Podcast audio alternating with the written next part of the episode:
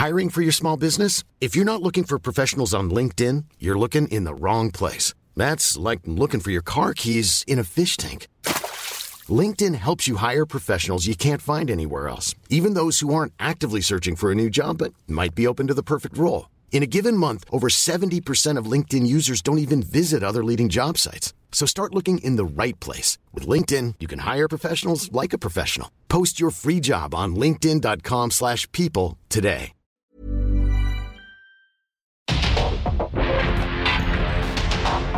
Porque el mundo actual no se entendería sin la economía, las finanzas y los negocios.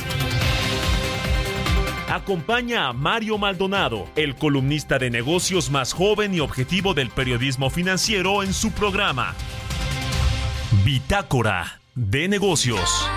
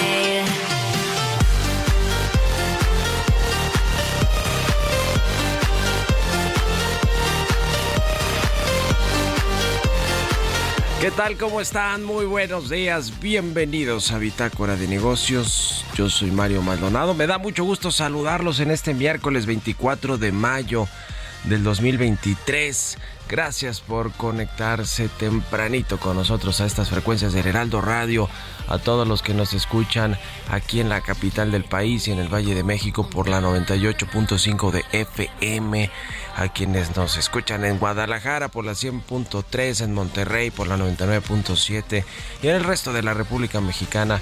Saludos a todos y a todas. Muchísimas, muchísimas gracias de verdad por acompañarnos o por escuchar el podcast a cualquier hora del día. Eh, y también a quienes nos escuchan en otras partes del mundo, en la radio por internet o en la página del Heraldo, heraldodemexico.com.mx. Gracias, de verdad, muchísimas gracias. Comenzamos este miércoles, mitad de semana, con un poquito de música antes de entrarle a la información. Esta semana escuchamos las canciones favoritas de integrantes de este programa de Bitácora de Negocios. Esta se llama I'm Good, es de David Guerra y de Bebe Rexa. Es eh, una canción que se estrenó en agosto del año pasado del DJ francés David Guerra y de esta cantante Baby Rexa. Eh, fue la que eleccionó el DJ Kike, nuestro operador de consola de audio aquí en el Heraldo. Así que está buena, a mí también me gusta, ¿eh, Kike? Buena elección. Vamos ahora sí a los temas, vamos a entrarle a la información. Vamos a hablar con Roberto Aguilar, lo más importante que sucede en los mercados financieros. Hoy un nuevo intento por alcanzar acuerdos sobre el techo de la deuda en Estados Unidos. Las bolsas siguen perdiendo. Los inversionistas están en medio de la incertidumbre por este asunto. No se ponen de acuerdo los republicanos y los demócratas para elevar el techo de la deuda de Estados Unidos.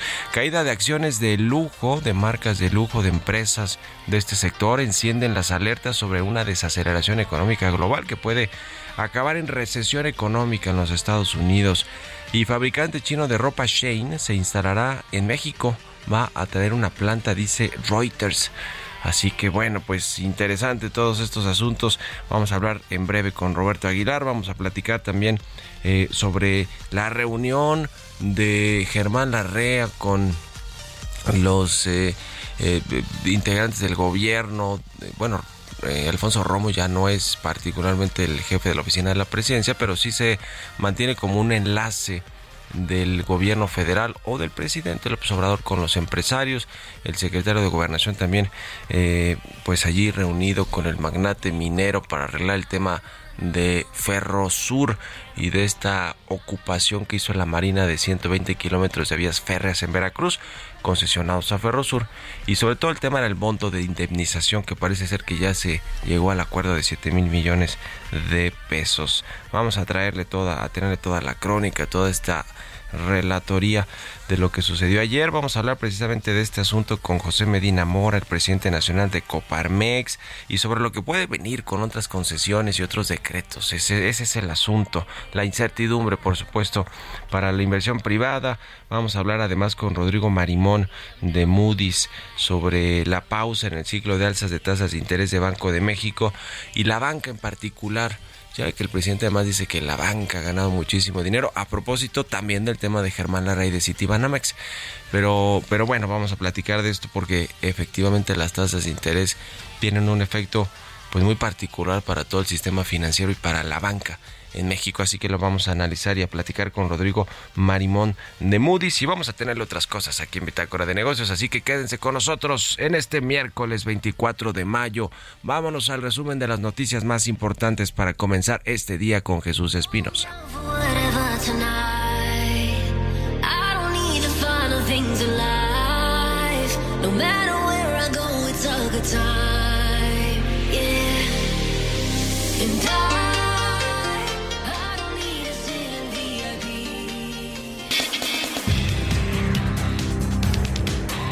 al salir de las instalaciones de Palacio Nacional, en donde desayunó y mantuvo una plática con el presidente López Obrador, Alfonso Romo, ex jefe de la oficina de la presidencia de la República, dijo que el caso sobre la toma de las instalaciones de Ferrosur, propiedad de Germán Larrea por parte de la Secretaría de Marina, tras la publicación de un decreto del Ejecutivo Federal, se tiene que arreglar.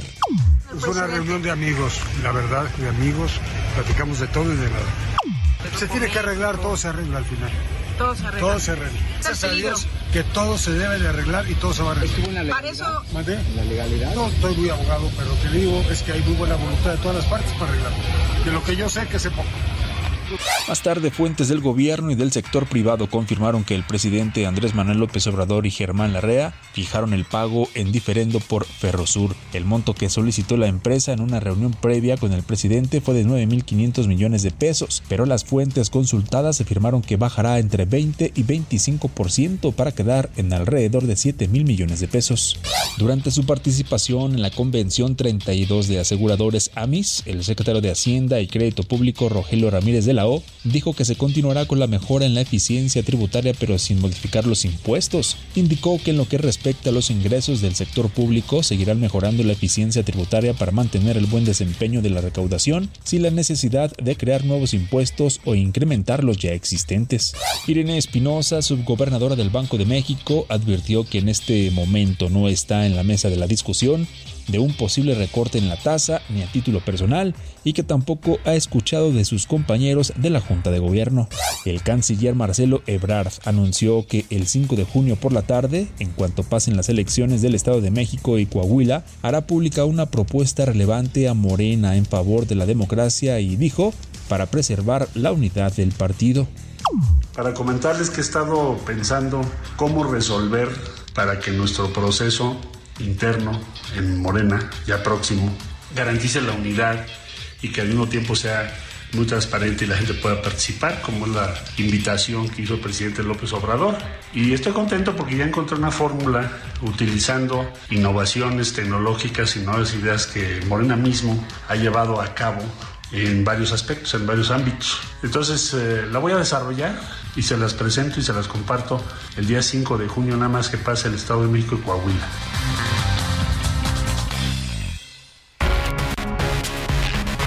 El editorial.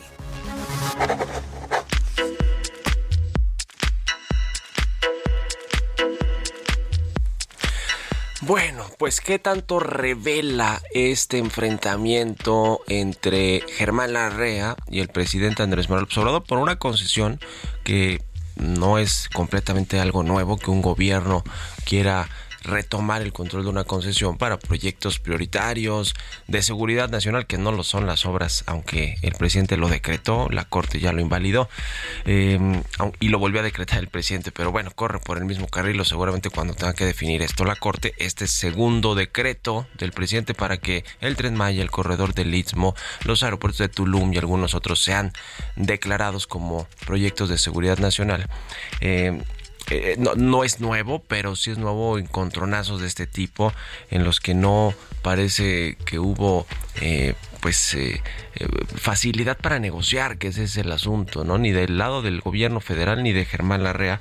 Y se trata pues del segundo hombre más rico de México en términos de, generación de, de, ingresos, de riqueza, del valor de sus acciones y de pues el hombre más poderoso de México, que es el presidente López Obrador. Otra vez el tema del poder político y económico, pero me parece que revela muchas cosas. Por un lado, la cara más cruda y real del presidente López Obrador en términos de pues el autoritarismo de que está dispuesto a pasar por encima de las leyes, de las concesiones, de quien se interponga en su camino para lograr eh, eh, concluir sus proyectos y también de una clase empresarial que yo creo que no ha estado a la altura del reto de tener un gobierno como el del presidente López. Los empresarios se han achicado, en parte porque, mire, todos tiene, tienen cola que les pisen, ¿eh? o en términos fiscales, en fin, en muchos, en muchos sentidos. Eh, eh, porque siempre han velado por sus propios intereses y también porque se les ha hecho más cómodo ser pasivos que activos, porque siempre escucha el argumento de que solo son seis años, ¿no? Nosotros vamos a estar aquí más de seis años que lo que dura el gobierno, pero esta pasividad les ha cobrado factura en sus negocios, en sus planes, aunque finalmente tampoco les ha ido mal a los grandotes. El presidente dijo que los ricos son más ricos en su sexenio y tiene razón, los que han pagado. Los platos rotos son los medianos, pequeños, microempresarios que sí han tenido que cerrar porque pues no se van a sentar con el presidente López Obrador como Carlos Slim y el grupo de su consejo asesor empresarial, que por cierto, pues cuando fueron a comer con el presidente la semana pasada, Fíjese nada más y con esto termino, porque yo escribí de eso en mi columna, eh, pero con esto, con esto termino el editorial. Le dijo Carlos Slim al presidente del observador, Carlos Slim, el hombre más rico de México, que ojalá que su sucesor o sucesora no se moviera mucho al centro porque les había ido muy bien con la izquierda este tipo de elogios son los que lanzan los empresarios en privado con el presidente y después el presidente dos días después salió a vapulear a su yerno, por cierto, Arturo Lesayub. Así es el presidente. ¿Ustedes qué opinan? Escríbanme en Twitter, arroba Mario Mal y en la cuenta, y en la cuenta arroba Heraldo de México. Mario Maldonado en Bitácora de Negocios.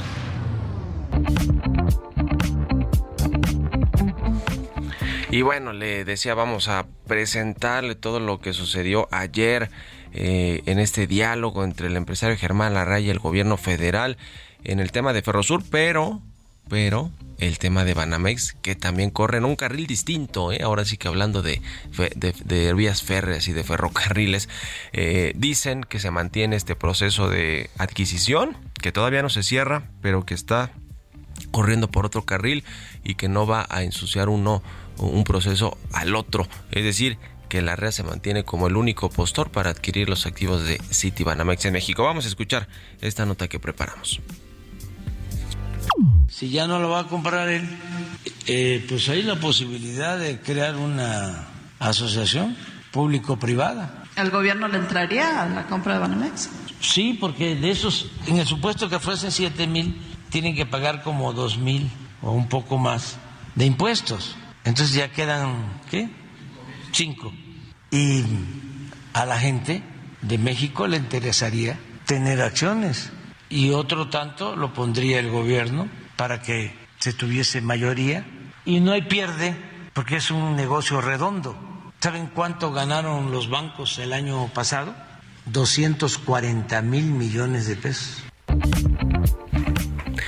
Bueno, ayer el presidente, por cierto, llamó la atención con este comentario sobre que si bien no es cierto que se cayó la venta de Banamex por el conflicto en Ferrosur, esta concesión de vías férreas en Veracruz o este tramo que ocupó el, ejército, las Fuerzas Armadas, la Marina en particular.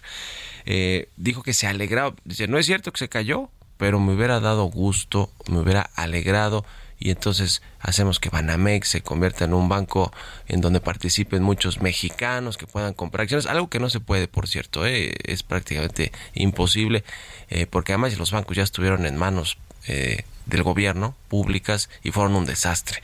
Eh, pero bueno, pues comentó esto y la verdad es que este tipo de comentarios son justo los comentarios que afectan la inversión privada, porque imagínense un presidente que se mete un tema privado y dice, pues ojalá que sí no lo compre, porque entonces ahí sí le entramos en el gobierno y hacemos esta asociación público-privada para que el gobierno tenga participación. Pero bueno, en fin, no se ha caído esta venta. Ayer eso nos confirman allí en el diálogo que tuvo Alfonso Romo con el eh, magnate Germán Larrea. Corre por otro carril y se mantiene este proceso que puede caerse también, pero no ha sido el caso. Sin embargo, las, las, eh, los comentarios del presidente pues no ayudan en nada o dejan mucho que desear. Vámonos a otra cosa, vámonos con los mercados y hasta aquí Roberto Aguilar. Economía y mercados.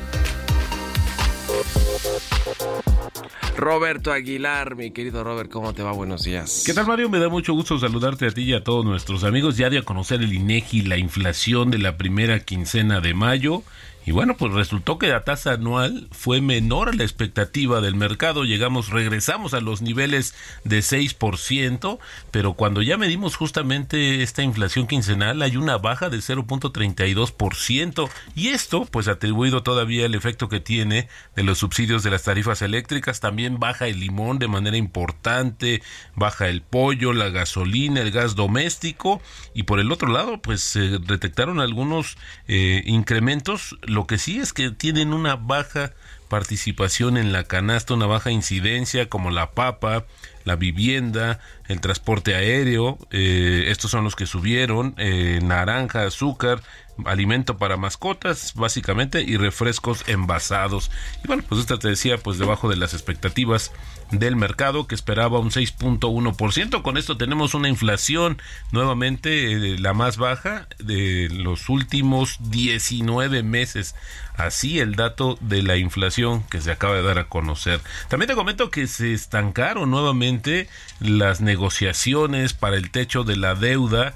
Están polarizadas las visiones tanto de los demócratas como los republicanos. Unos dicen hay que gastar más y esto vendrá con un aumento de impuestos básicamente a las empresas y a los más a los eh, eh, habitantes más acaudalados, a los empresarios y por el otro lado responden que no, que lo que hay que hacer es más bien una un recorte al presupuesto, hay que ahorrar, hay que ser mucho más austero y esto es lo que tiene pues empantanada justamente la discusión. Hoy de nueva cuenta se vuelven a reunir, pero pareciera Mario que justamente por lo menos por los comentarios del día de ayer, pues que no, no, eh, la expectativa de que sí llegaran a un acuerdo, de que estaban conciliando justamente las visiones, parece que se rompió con una serie de comentarios que se dieron al terminar una reunión que encabezó el presidente Biden y que duró apenas dos horas. Y bueno, ya estaremos pendientes justamente. Un dato también importante, Mario, es que fíjate que eh, estamos viendo que el indicador de los principales valores de lujo en Europa básicamente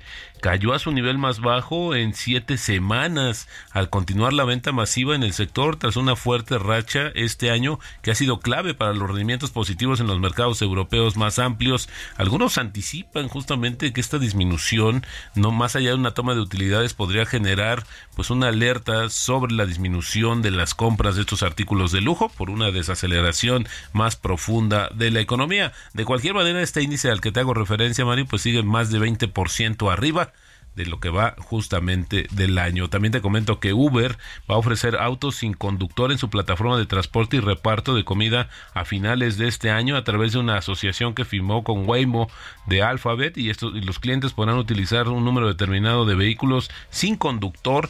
Sin embargo, bueno, también lo que sucede en Estados Unidos es que hay una discusión grande sobre esta opción que tiene Tesla de eh, eh, autos sin conductor, que bueno, pues tiene todavía algunos riesgos y que no se ha acabado justamente de autorizar. Y otro dato interesante, Mario, es que fíjate que en línea con esta situación de la mayor inversión o del, o del nearshoring es que el gigante de la moda en línea Shane está considerando tener una fábrica en México como uno de sus centros de producción fuera de China. Esto de acuerdo con una nota de la, de la agencia Reuters, donde dijo que justamente estos artículos que va a producir la compañía pues eh, podrían este, acercar justamente a eh, los mercados con demanda, como es el caso de México, y esto pues disminuiría los costos de operación de la compañía. Es una empresa importante, ¿no? Eh, se fundó en China, donde fabrica justamente la mayoría de sus productos que son como de moda pues más eh, inmediata y mucho más accesible. El tipo de cambio, Mario, fíjate que este, en estos momentos se está cotizando en 17.81,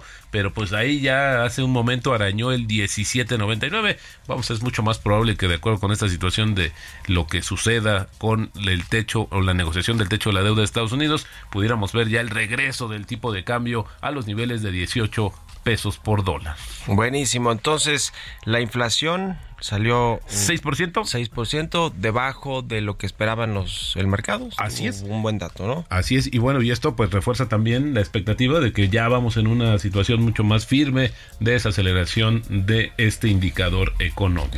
Así que esta eh, pues eh, mantener las tasas de interés como están, no seguirlas subiendo, fue una buena decisión de Banco de México porque ya traía esta esta tendencia hacia la baja la inflación, ¿no? Totalmente, Muy bien, gracias Roberto, nos vemos al ratito en la televisión. Muy buenos Roberto Aguilar en Twitter, Roberto AH. Vámonos a la pausa, regresamos. En un momento continuamos con la información más relevante del mundo financiero en Bitácora de Negocios con Mario Maldonado. Regresamos.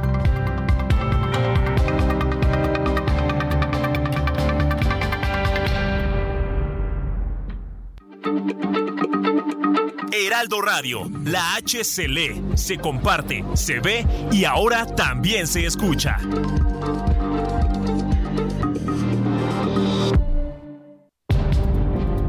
Estamos de vuelta en Bitácora de Negocios con Mario Maldonado.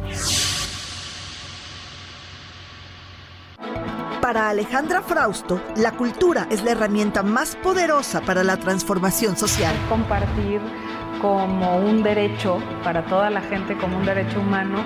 La secretaria de Cultura combate las desigualdades desde su trinchera. Un enorme poder para, desde esos espacios donde la herida social fuera más fuerte, donde se desató la violencia, tenemos la capacidad de desatar la paz.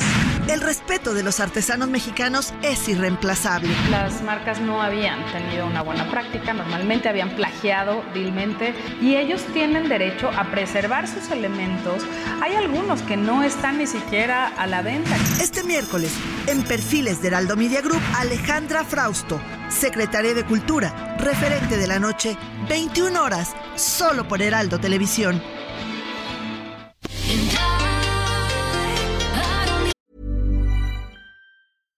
Hiring for your small business? If you're not looking for professionals on LinkedIn, you're looking in the wrong place. That's like looking for your car keys in a fish tank. LinkedIn helps you hire professionals you can't find anywhere else, even those who aren't actively searching for a new job but might be open to the perfect role. In a given month, over 70% of LinkedIn users don't even visit other leading job sites. So start looking in the right place. With LinkedIn, you can hire professionals like a professional. Post your free job on linkedin.com slash people today.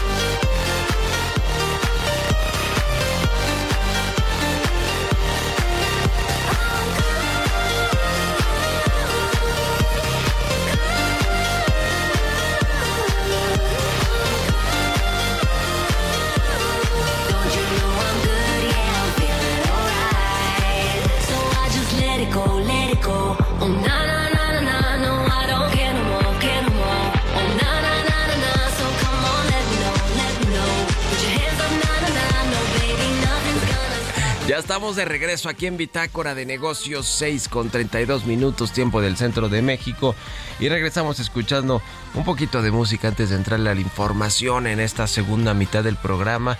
Escuchamos eh, a David Guetta y Bebe Brexa. Se llama I'm Good esta canción. Esta semana escuchamos canciones favoritas de quienes integramos Bitácora de Negocios y esta la propuso, la seleccionó DJ Kike, nuestro operador de consola aquí en de consola de audio en el Heraldo Radio. Vámonos al segundo resumen de noticias con Jesús Espinosa.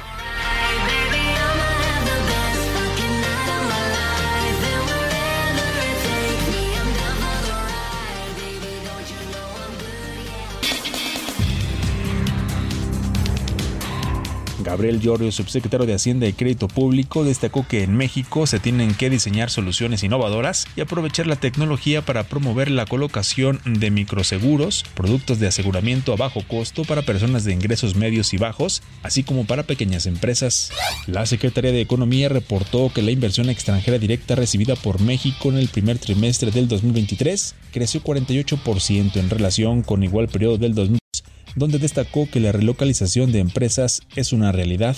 El director general del Instituto Mexicano del Seguro Social, Zoé Robledo, informó que en los 14 estados que aceptaron federalizar sus servicios de salud bajo el IMSS Bienestar han invertido 7.874.2 millones de pesos para renovar hospitales y equipo médico, y el abasto de medicamentos, dijo, pasó del 54 al 96%.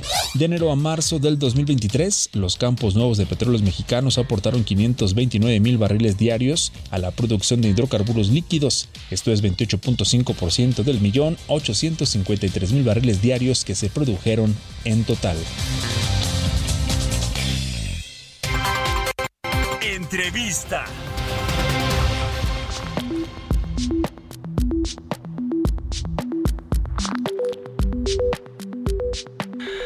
Y bien, ya le decía al inicio del programa, vamos a conversar con José Medina Mora, el expresidente nacional de la Coparmex. ¿Cómo estás, José? Muy buenos días. Muy buenos días. Gusto saludarte. Y gracias por estos minutos, como siempre, pues para platicar sobre este asunto de las, eh, pues expropiación o no, que el presidente del observador sí admitió ya que es una suerte de expropiación, este, esta ocupación temporal, le llaman, de 120 kilómetros de vías férreas en Veracruz, que pues eh, eran de Ferrosur o son de esta empresa de Germán Larrea, que ahora está buscando una indemnización y allí están en esas negociaciones. Al parecer ayer eh, llegaron a un acuerdo, no sé si preliminar, que se vaya a anunciar hoy en la conferencia del presidente observador, pero mm, ¿cómo ves el, la, la fonda, eh, el fondo y la forma por lo que significa la confianza de los inversionistas y empresarios en México, José? Sí, eh, Mario, pues sorprende que cuando estaban en la mesa de negociación, en pleno diálogo, se haya emitido este decreto de ocupación temporal. Eh, estas vías están concesionadas a Grupo México y claro, se puede hacer una cancelación anticipada de la, de la concesión siempre y cuando se pague una indemnización. Entonces sí sorprende la forma porque esto genera incertidumbre, altera los mercados, eh, sobre todo cuando ya había ese diálogo. De hecho, Mario, había un acuerdo previo entre el gobierno federal y Grupo México para que Grupo México construyera una vía paralela de tal manera que pudiera tener eh, el uso de la concesión y al mismo tiempo la empresa del Estado pudiera tener libre acceso eh, para todo el, el, corredor transísmico. si es de alguna manera una facultad del Estado el eh, cancelar anticipadamente una concesión siempre y cuando se pague la indemnización.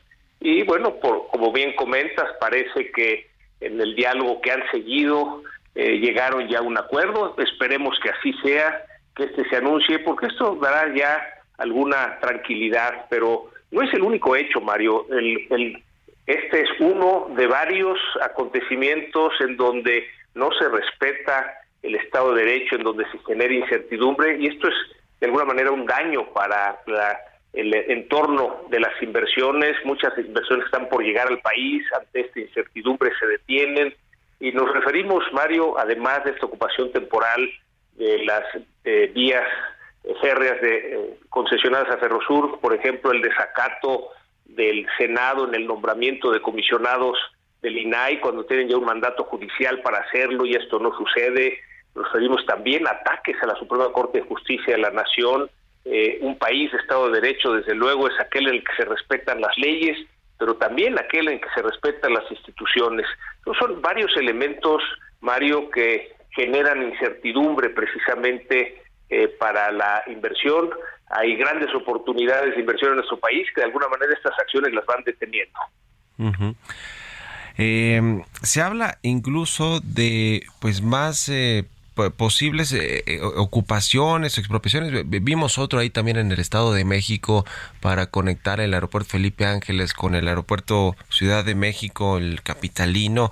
¿Esperan que haya más de estas acciones en, el cierre del gobierno? Digo, todavía falta pues un poquito más de un año de, gobierno del presidente López Obrador. Están eh, esperando que sucedan más de este tipo de, de, acciones. Pues déjame decirlo, sí, de ocupaciones militares, porque fue lo que sucedió en Veracruz, ¿no? Llegó a la Marina y de un día para otro, pues ya estaban ocupando ese tramo concesionado a una empresa privada. ¿Qué esperan para el, para el, el resto del año y el siguiente, que son además elecciones, José?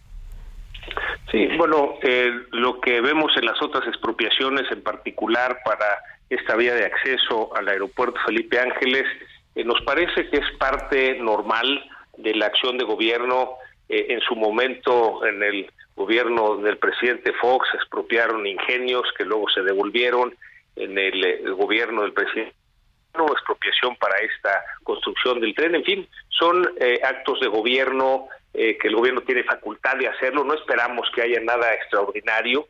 Eh, lo que llama la atención en el caso de esta ocupación temporal por las Fuerzas Armadas de estas vías concesionadas a el eh, Grupo México es la forma, ¿verdad? el hecho de que en medio de las negociaciones del diálogo se emite ese decreto de ocupación temporal en donde no estaba claro cuál era el fin, parece que ya se va aclarando, como bien lo mencionas, y esperemos que así sea, que ya hayan llegado a un acuerdo en el monto de indemnización, con lo cual sería simplemente una terminación anticipada de esta concesión. Ahora, en la reunión eh, ayer entre Germán Larrea y Alfonso Romo, en el caso de Ferrosur, pues parece ser que ya eh, va a zanjar este, esta indemnización, estos problemas y, será, se irá con sus 7 mil o 7 mil 500 millones, está pidiendo 9 mil 500 millones por eh, esta recuperación de la concesión por parte del gobierno federal. Eso parece ser que, que, hay, que ahí va a quedar y, ojalá que no se repitan más de este, de este tipo de acciones, pero están los otros asuntos. La semana pasada estuvieron eh, los empresarios del Consejo Asesor Económico o Empresarial del presidente comiendo con él por un espacio de tres horas, hablando de temas económicos, financieros y hasta de las elecciones del próximo año. Se acaba de anunciar además José Medina Mora que Germán Larrea sí efectivamente no va a participar en esta adquisición de Banamex, de Citi, eh, del negocio que va a dejar Citi, que mejor lo van a colocar en una oferta pública inicial. Lo acaban de anunciar hace unos minutos.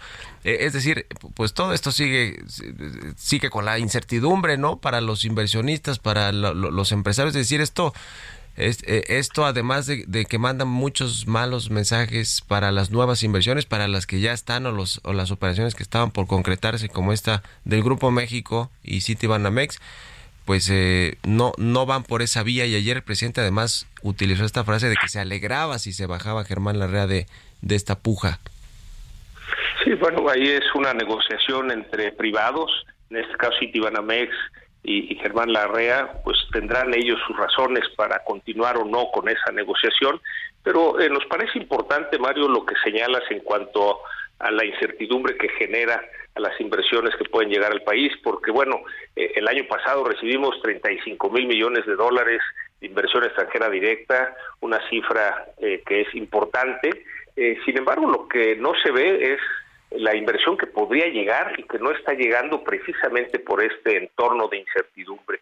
Eh, después de los diálogos que hemos tenido con organismos empresariales de Estados Unidos y Canadá y con empresas interesadas en invertir en México, es que ven grandes oportunidades de inversión en México, tienen los proyectos listos, tienen el financiamiento ya autorizado pero están esperando a ver si en México se respetan las leyes y vamos a respetar lo que firmamos en los tratados internacionales, en este caso en el TEMEC, de tal manera que existe esa incertidumbre que se ve reflejada en la baja de inversión. Esta inversión extranjera eh, directa, la mayor parte viene de reinversión de utilidades de las empresas que ya están en el país, es solo el 5% que viene de inversión extranjera fresca. Eh, estábamos en el 2008 con una inversión alrededor del 25% del Producto Interno Bruto, en donde el 20% eh, era de la inversión privada y un 5% del gobierno. Esta inversión ha caído. Eh, realmente estamos ahora en, alrededor de uno con un 18% de la iniciativa privada y un 3% del gobierno, que además se ha concentrado en estas grandes obras, el aeropuerto, el tren Maya, eh, la refinería de Dos Bocas y el, el corredor transísmico, eh, cuando debe de, de alguna manera diversificarse en industrias y geográficamente y además permitir que haya más inversión privada. Muchas de las empresas que están ya invertidas en México, Mario, nos comentan que ya completaron los proyectos de inversión para generación de energía eléctrica, pero la Comisión Reguladora de Energía no les da los permisos de operación. Es decir, es todas estas acciones eh, de, no respeto al Estado de Derecho son las que van generando esta incertidumbre jurídica para la inversión y por eso se detiene la inversión que podría ser mucho mayor que la que estamos recibiendo, Mario. Pues qué cosa. Finalmente te pregunto brevemente, José Medina Mora, presidente nacional de Coparmex, sobre el decreto para eh, sí considerar estas obras que ya mencionabas, las de las prioritarias para el presidente, el Tren Maya, el corredor del Istmo, los aeropuertos de Tulum y algunos otros de seguridad nacional y de interés público, después de que la Corte invalidó ese decreto previo del presidente López Obrador. Sí, de alguna manera la resolución de la Corte atiende a lo que dice la Constitución, en donde los ciudadanos tenemos el derecho a acceder a la información y por eso ese decreto es desechado. Eh, sin embargo, nuevamente, Mario, inmediatamente cuando la Suprema Corte emite ese dictamen y desecha ese decreto, se emite un nuevo decreto. Entonces son estas formas en donde eh, para que haya Estado de Derecho tiene que haber ese respeto a las instituciones, esta división de poderes es la que nos permite que haya contrapesos eh, y eso nuevamente eh, genera incertidumbre precisamente para las inversiones, Mario. Pues muchas gracias, José Medina Mora, presidente nacional de Coparmex, eh, eh, por estos minutos, como siempre, y muy buenos días. Estés muy bien. Ya no sé si se fue ahí José Medina Mora, pero bueno, gracias a, José Medina Mora, que siempre es muy eh, abierto para platicar con nosotros. 6 con 45 minutos. Vamos a otra cosa, pero fíjese que el asunto de Banamex, ya le preguntaba y le decía aquí al vuelo de pájaro en la entrevista de José Medina Mora, que se acaba de anunciar por parte de Citi, el controlador de Banamex en México, que van a llevar a cabo una oferta pública inicial de sus negocios de consumo y, banca empresarial, que es el negocio de retail, que es el que justamente estaban vendiéndose, porque eh, se va a quedar Citi con una parte del negocio en México, que es una parte pues más pequeña y que pues es más de inversión eh, de los inversionistas institucionales, de la banca privada, eh, etcétera, no el retail, es decir, todas estas unidades, los cajeros, las, eh, todas las unidades que tiene Citi a lo largo y ancho de la República Mexicana, City Banamex,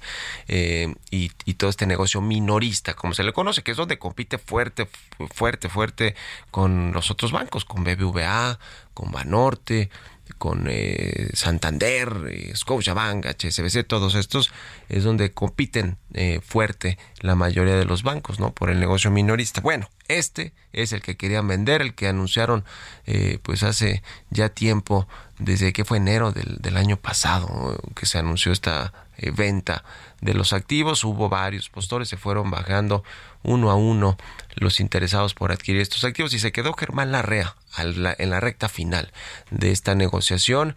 Eh, parecía que siempre hubo un asunto con respecto al precio de eh, los activos de Citibanamex, de la oferta que puso sobre la mesa Germán Larrea. Se hablaba primero de hasta 15 mil millones de dólares o 19 mil, en algún momento se llegó a usar esa, esa cifra, fue bajando la, eh, pues la, evaluación de, de, esos activos. Se hablaba después de los 11.500 que pagó originalmente Citi por quedarse con ese negocio de Banamex y así consecutivamente fue bajando la oferta hasta que llegó por ahí de los siete mil, siete mil quinientos millones de pesos que supuestamente Germán Larrea y su grupo México, en problemados ahora con el asunto de Ferrosur y la Marina, habían ofrecido a este grupo estadounidense. Y bueno, pues en medio de todo esto, de este escándalo y de los trascendidos que pues se negó el propio Grupo México, que el presidente observador dijo que era una mentira, que Germán Larrea se haya bajado de la venta de Banamex por el caso de Ferrosur. Lo cierto es que hoy lo que anuncia Citi es que efectivamente pues va a ir por el camino de la oferta pública eh, para colocar este negocio en la bolsa y darle más valor a sus accionistas. Lo que dicen es que fue más un tema de precio, de que no se pusieron de acuerdo en la oferta que puso sobre la mesa Germán Larrea y que estaba dispuesto a pagar por Citibanamex y Citibanamex toma la decisión de mejor hacer una oferta pública en la Bolsa Mexicana de Valores para llevar este negocio de Banamex. Ahora va a ser interesante pues cómo va a quedar el management, todo el consejo directivo, el, consejo de administración, es decir, si se va a quedar como está actualmente, en fin, eh, va a ser interesante lo que suceda. Y también a qué monto van a colocarlo, porque si sale que en la colocación están levantando menos dinero de lo que les ponía en la mesa Germán Larrea, pues entonces ya no va a maximizar el valor a los accionistas, ¿no? Va a salir contraproducente. En fin, estamos por verlo. Hoy será tema de conversación en la mañanera, sobre todo por estos comentarios que ya le refería al presidente de la Coparmex hace unos minutos, que hizo ayer el presidente López Obrador de decir, bueno, es mentira que se vaya a bajar por el caso de Ferrosur, pero si se baja, Germán Larrea, pues me alegro, porque entonces el gobierno le va a entrar, vamos a crear una asociación público-privada. No sé si esto con el anuncio de la oferta pública, pues le alcance el gobierno para hacerlo a través del mercado de valores. No creo. Yo creo que esa opción está cancelada de la oferta público-privada, que, que, el gobierno sea eh, accionista importante de Banamex. Lo cierto es que, pues en medio de todo esto, Germán Larrea se bajó de este asunto y es lo que le decía a José Medina Mora, genera incertidumbre. Imagínense los mensajes de que el presidente interfiere en una operación privada y resulta que sí se termina bajando el, empresario multimillonario con el que tiene problemas pues hasta ahí el tema. Veremos cómo va evolucionando este asunto. 6 con 50 minutos en puntito. Vámonos a otra cosa. Mario Maldonado en Bitácora de Negocios. Eh, vamos a platicar con Rodrigo Marimón, Assistant Vice President de Moody's Investor Service. ¿Cómo está Rodrigo? Muy buenos días. Hola Mario, ¿cómo estás? Un gusto, saludarte. No. Igualmente, pues el Banco de México en esta reciente reunión de política monetaria decidió mantener su tasa de interés en 11.25%, la tasa de referencia, y esto tiene un efecto para el, sector financiero y, la banca eh, comercial y, la banca de desarrollo y toda la, banca. ¿Cómo, ¿Cómo están viendo el tema en Moody's, Rodrigo? Exacto, como tú dices, la semana pasada vimos cómo Banjico mantuvo la tasa en 11.25 y esto después de 15 subas consecutivas, más de 725 puntos básicos de suba desde junio 2021 y la verdad que nosotros estuvimos analizando el tema y cuál es el impacto para, para los bancos, para el sistema financiero mexicano y nosotros lo consideramos positivo. ¿Por qué? Porque ya en el primer en el primer trimestre de este año ya empezamos a ver cómo los bancos más grandes han empezado a reportar resultados y hemos visto un aumento significativo en los costos de financiamiento. Y esto ha empezado a presionar los márgenes por interés. Entonces nosotros consideramos que un horizonte más estable de tasas hacia el futuro le va a dar un periodo de beneficio a la rentabilidad de los de los bancos porque nosotros sabemos que los depósitos de los bancos se pueden lo que nosotros le decimos repricear, es decir, se van actualizando sus tasas de interés muy o sea, de, forma muy inmediata, mientras que las carteras de los bancos quizás para ver el, el impacto completo de una suba de tasas todavía puede demorar seis meses por el plazo que los que los préstamos tienen. Es por eso que nosotros consideramos que un horizonte de tasas más estable, teniendo en cuenta que todavía hay muchas presiones, por ejemplo, de la inflación subyacente, tipos de cambio, política monetaria en los Estados Unidos, va a hacer que las tasas se mantengan más altas por más tiempo, beneficiando todavía a, la, a los activos de un banco, mientras que los depósitos van a limitar sus subas en sus costos. Eh, el, el, presidente López Obrador y en general, si uno ve los reportes de los bancos, han tenido efectivamente mejores números, ¿no? En términos de utilidades, de ganancias, eh, porque bueno, finalmente pues eh, si aumenta la tasa ellos cobran más eh, intereses, aunque también esto puede restringir la solicitud de créditos, ¿no? Porque normalmente tasa más alta para cualquier sector, pues eso hace que, que ya no se pidan tantos financiamientos o que mejor se busque otra opción para financiar, en el caso de los proyectos productivos, negocios, empresas, alguna otra alternativa. Eh, eh ¿Cómo ves este, este, este tema? Digo, creo que es un, un buena, eh, un, ha sido pues con todo y todo un buen panorama para la banca, pero sí, ha sí han tenido rendimientos muy grandes, eh, Rodrigo, en los últimos trimestres. Sí, bueno, la verdad es que la, la digamos la rentabilidad total, ¿no? que nosotros lo analizamos como un ROE, como un, un retorno sobre activos, ya se encuentra en niveles más arriba de lo que eran los históricos prepandemia. También hemos visto que las carteras de crédito, como tú bien mencionas, en todos los tipos de crédito han crecido en el 2022 y continúan haciéndolo en el en el 2023, en, los principios del 2023. El año pasado a lo mejor vimos un rebote más que un crecimiento tan genuino en, en, en las carteras de consumo, ¿no? En las carteras más para de préstamos para, para individuos y luego a medida que, que, avanzó el año vimos una recuperación en los créditos corporativos. Hacia adelante, teniendo en cuenta, como tú bien mencionas, las presiones de inflación, las presiones de tasa de interés, un crecimiento económico con mucha incertidumbre, ¿no? Por lo que está pasando en los Estados Unidos y en el mundo. Todavía vemos muchas presiones, entonces consideramos que ahora, para el 2023, el crecimiento de créditos de la banca va a ser más enfocado en aquellas corporaciones quizás que tienen menos riesgo las corporaciones más grandes, más sólidas, y todo esto va a continuar trayendo beneficios a, a los resultados. Quizás no tanto como veíamos en, el, en, en los últimos trimestres, donde las tasas continúan subiendo a, a, niveles muy importantes. Ahora vemos una estabilidad en tasas, los márgenes un poco más contenidos, quizás con algunos beneficios hacia fines de año, y quizás ya hacia fin de año lo, el consenso de los mercados es que en, entrado casi hacia fin de 2023, entrado 2024, recién empezaríamos a ver una baja ya en las tasas y una y una rentabilidad más normal para los bancos. Bueno, pues gracias Rodrigo, un abrazo y muy buenos días. Muchas gracias a ti, hasta luego. Hasta luego. Con esto nos despedimos. Gracias a todos ustedes. Nos escuchamos mañana tempranito a las 6. Muy buenos días. Esto fue Bitácora de Negocios con Mario Maldonado.